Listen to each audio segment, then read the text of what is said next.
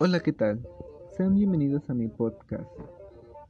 Mi nombre es Omar Rojano Ramírez y en este episodio les hablaré del tema ¿Qué nos ofrece el Internet en la búsqueda de información científica para la materia temas selectos de biología?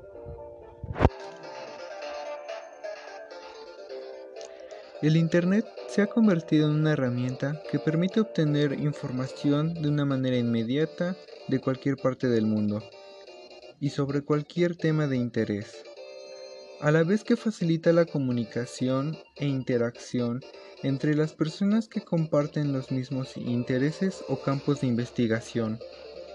Con esto se logra convenir en ideas, transmitir avances y descubrimientos científicos de forma eficaz.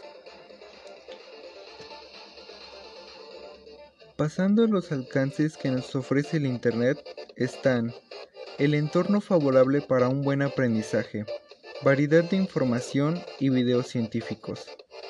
Es sencillo de usar y encontrar actualizaciones constantes de información, así como la facilidad de contactar al responsable de la información. Teniendo en cuenta que el Internet es muy amplio, también hay desventajas y limitaciones tales como la información contradictoria, la pérdida de tiempo en localizar información necesaria, restricciones debido a falta de suscripciones o membresías a páginas, y lo poco confiable que puede llegar a ser. Pero ¿cómo evitar estas limitaciones?